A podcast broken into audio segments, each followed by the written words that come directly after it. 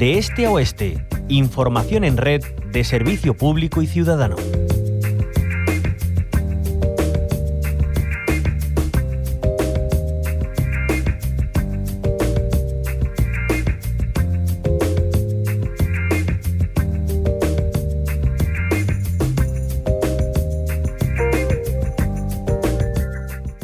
Atiendan a este dato, toda la población andaluza ha respirado aire contaminado por ozono.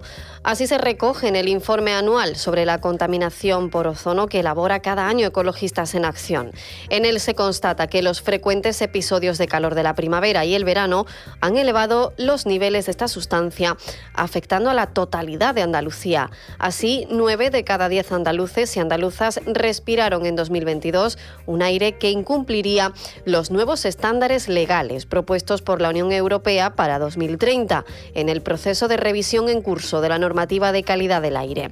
Evidentemente, como podrán imaginar, esto no es inocuo. Según la Agencia Europea de Medio Ambiente, cada año fallecen de forma prematura 25.000 personas en nuestro país por enfermedades agravadas por la mala calidad del aire. 10.000 de ellas en episodios de alta contaminación, según el Instituto de Salud Carlos III. Vamos a ahondar en los datos de este informe. Para ello, saludamos a su coordinador, Miguel Ángel Ceballos. ¿Qué tal? Muy buenos días, bienvenido. Hola, buenos días. Bueno, Ecologistas en Acción cada año haciendo un análisis de la calidad del aire en Andalucía y en nuestro país y los datos eh, son alarmantes, ¿no? Bueno, son preocupantes. Eh, este último informe que hemos publicado se refiere únicamente a un contaminante, como es el ozono, que es el contaminante típico de verano y por eso lo hemos publicado ahora a principios de octubre.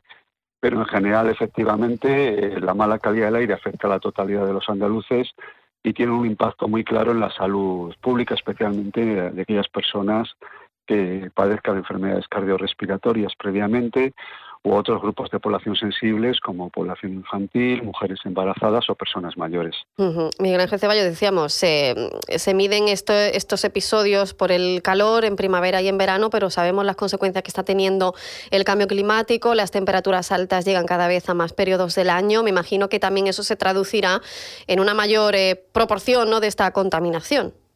Efectivamente, el, ozono es un contaminante que, cuya formación es activada por la radiación ultravioleta, por lo tanto, las elevadas temperaturas y por lo tanto la alta radiación solar estival eh, incrementan de forma muy importante los niveles de este, de este gas tóxico y no es casualidad que teniendo como hemos tenido durante este año la primavera más cálida desde que hay registros y el tercer verano más cálido también desde al menos el año 1961, pues los niveles de ozono hayan repuntado de forma muy importante en toda Andalucía siendo pues el peor año en cuanto a este contaminante desde 2015, ¿no? Fue un año pues con, con olas de calor muy muy persistentes y muy muy importantes. Este año también ha habido cuatro olas de calor durante julio y agosto y eh, efectivamente el cambio climático que se, que está agravando estas estas situaciones de elevadas temperaturas estivales y además las está extendiendo a otras estaciones del año, como bueno el propio episodio cálido que estamos viviendo en estos momentos todavía, ya entrado octubre, pues dificulta de forma muy importante la lucha contra la contaminación por ozono. ¿Y la alta radiación eh, y las altas temperaturas son el único factor desencadenante del aumento de esta sustancia?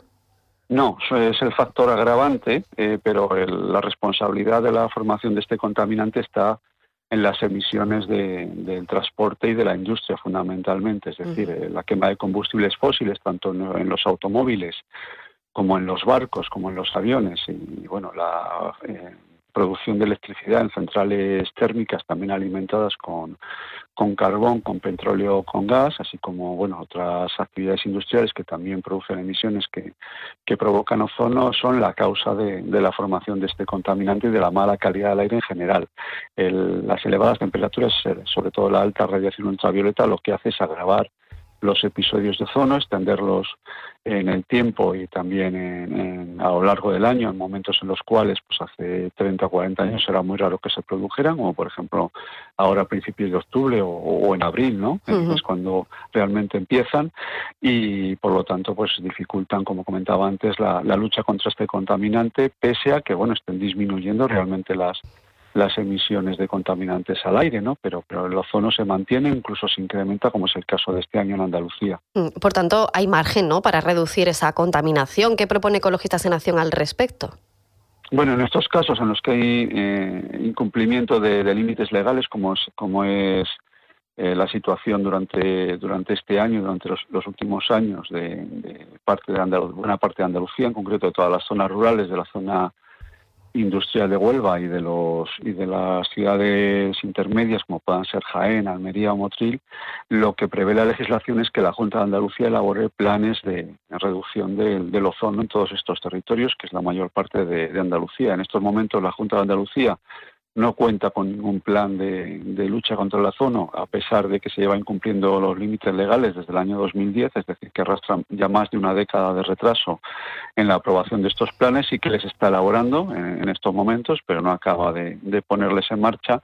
Y esos planes deben contemplar medidas que eh, reduzcan de forma importante las emisiones de, contaminantes que producen ozono, tanto en el transporte como en la industria. Es el caso, por ejemplo, en las ciudades andaluzas, pues de la promoción del transporte público eléctrico, de medios eh, de movilidad activa, peatonal y ciclista, alternativamente al, al uso del automóvil privado, el uso de la potenciación del ferrocarril como medio de transporte interurbano, eh, limpio y, y, mm. socialmente accesible a toda la población, y en el caso de la industria, pues la, un despliegue ordenado de las energías renovables que permita ir cerrando las centrales térmicas, como ya está sucediendo en los últimos años con las centrales de carbón que se han cerrado en Andalucía, las, las tres que existían, pero también bueno pues ir, programando el cierre de las centrales de gas eh, y de bueno todas aquellas industrias que utilizan combustibles fósiles, pues que también los vayan sustituyendo por energías renovables.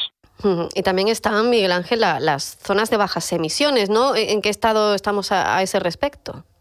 Bueno, pues en estos momentos eh, efectivamente hay una obligación legal desde que venció a, finales del año pasado de que todas las ciudades de más de 50.000 habitantes se dotaran de una zona de bajas emisiones eh, para reducir el tráfico que circula por su interior y por lo tanto la, la contaminación que respiran sus habitantes.